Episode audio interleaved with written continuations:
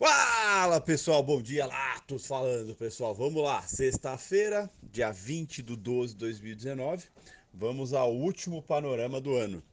Bom, vamos lá pessoal, nesse momento aí os índices mundiais, alguns positivos, outros negativos, a neutralidade prevalece nessa reta final, né? Acho que tá todo mundo em ritmo de festa já, os mercados já não, já não tem motivadores para muita coisa, nem para cair, nem para nem subir. Então vem mantendo aí uma, uma grande estabilidade, né? Você olha nesse momento, o S&P está 0,6 de alta, o euro 0,21 de queda, o ien 0,13 de queda, o ouro 0,21 de queda, o petróleo 0,42 de queda, né? Mas tudo dentro de uma estabilidade. O índice dólar nesse momento, DX, está 0,12 de alta.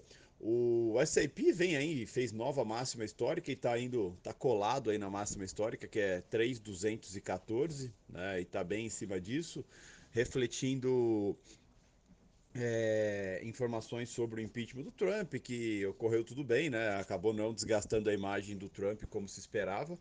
Né? Então isso acabou sendo um motivador positivo ali para a economia americana. E nessa reta final não tem muito mais o que se preocupar né? não tem muito mais se preocupar. Ah, apesar de rumores aí de que o texto é, do acordo comercial né, entre Estados Unidos e China, o texto americano está diferente do texto chinês, né?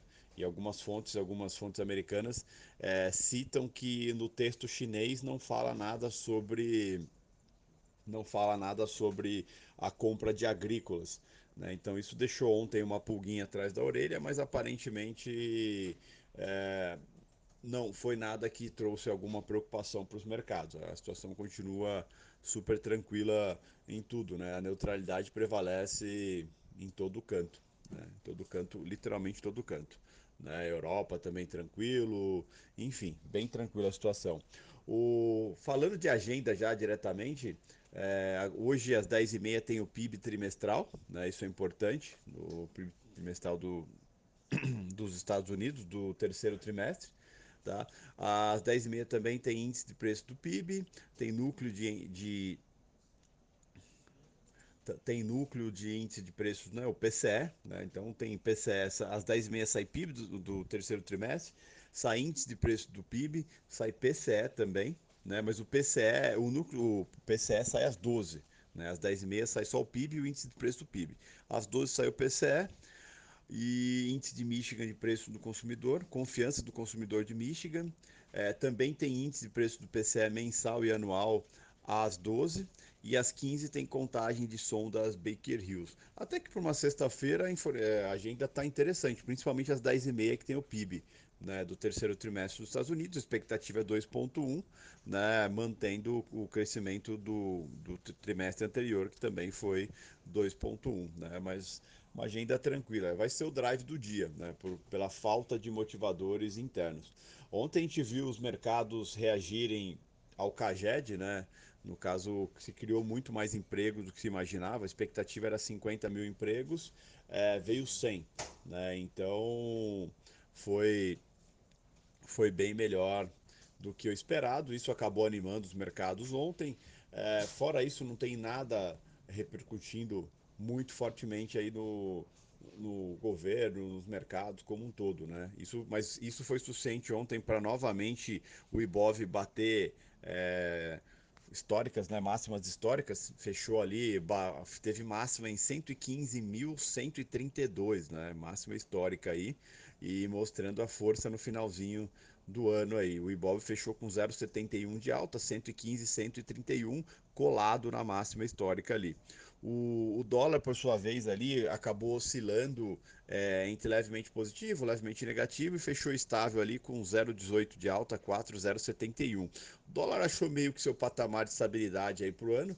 É, dificilmente ele fecharia o ano abaixo de 4, mesmo com toda euforia, com toda expectativa positiva em cima é, do crescimento econômico do país, é, assim também como no cenário externo sobre é, questões de guerra comercial que estão mais acertadas, sobre Brexit e tudo, né? O dólar deu uma aliviada, mas como o Campos Neto já tinha citado e o Guedes também, é, o câmbio desvalorizado, né, no caso real, é, é algo que veio para ficar, né, e é algo que acaba se tornando positivo no momento econômico do país, né, de crescimento, de aumento nas exportações. Então é normal esse dólar estar tá estabilizado nessa região aí do 407, 405, né, e vai trabalhar isso o resto do ano. Então, assim, o, o, ano já foi, acho que foi um ano de muita conquista, de muita luta, de muito crescimento. E agora é o momento de se planejar, descansar, planejar e se preparar para 2020, né, que promete ser um ano muito intenso, tanto a nível de crescimento é, do Brasil, como novas reformas, novas medidas que vão ser tomadas aí, que vão ser positivas, privatizações, dentre outras coisas, assim também como um ano eleitoral nos Estados Unidos. Né? A corrida eleitoral nos Estados Unidos promete ser bem interessante e junto com isso tem é, o acordo do Brexit em janeiro, depois tem toda a, transição do Brexit também que tende a movimentar mercados, as eleições americanas também que tende a, a, gerar muita movimentação no mercado, ainda a guerra comercial, né? a guerra entre Estados Unidos e China também vai dar o que falar em 2020, então é um ano que promete bastante. Então é importante agora dar aquela recarregada nas baterias, é, ajustar, o, fazer um balanço de 2019 e planejar 2020 para a gente começar com tudo. Agradeço a companhia de todos ao longo do ano. Né? Hoje gente, é o último panorama do ano e a gente volta a partir do dia 6 de janeiro. Tá? Então desejo boas festas a todos, um ano novo fantástico né? e a gente volta a se encontrar em 2020. Grande abraço a todos.